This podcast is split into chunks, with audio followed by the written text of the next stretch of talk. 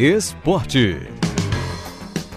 Boa tarde, Renato. Os clubes baianos agora se preparam para virar a página e encarar os desafios do Brasileirão. Atlético de Alagoinhas, Bahia de Feira e Jacuipense vão jogar a Série D a partir do mês de maio.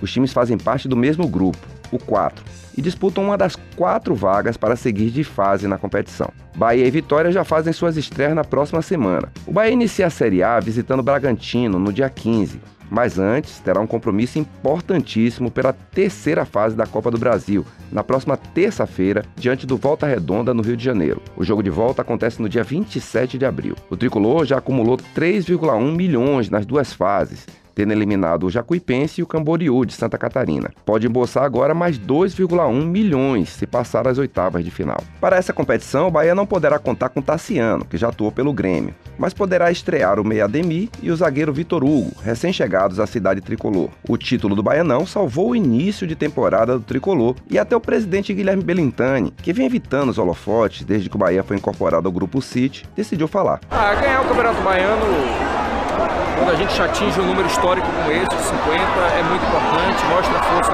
regional do nosso clube, mas o que a gente quer mesmo é voltar a ver o Bahia nacionalmente competitivo. Eu acho que esse título talvez tenha esse significado, ser um ponto de partida para um Bahia mais forte nacionalmente, seja um Bahia mais vencedor em nível nacional, e quem quer ser vencedor em nível nacional tem que garantir a sua preponderância, a sua superioridade esportiva local. Né? Eu acho que a importância simbólica desse título é esse, dar alegria para a torcida, mas principalmente mostrar que a gente começa uma nova fase. Ontem foi a vez do lateral esquerdo Marcelo, que apresentou suas credenciais. Eu sou um lateral muito ofensivo, eu gosto de, de fazer bastante ultrapassagem na parte da frente, ajudar bastante o atacante a atacar lá na frente também.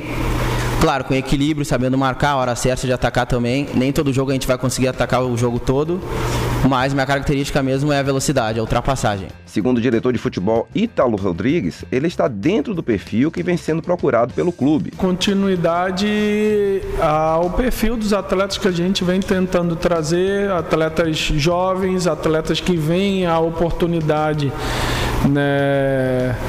De estar no Vitória como uma oportunidade né, de vestir uma grande camisa, de uma mudança de, de patamar na carreira, assim como eu encaro também. Então tenho certeza que o Marcelo ele enxerga isso. Marcelo quer aproveitar a oportunidade.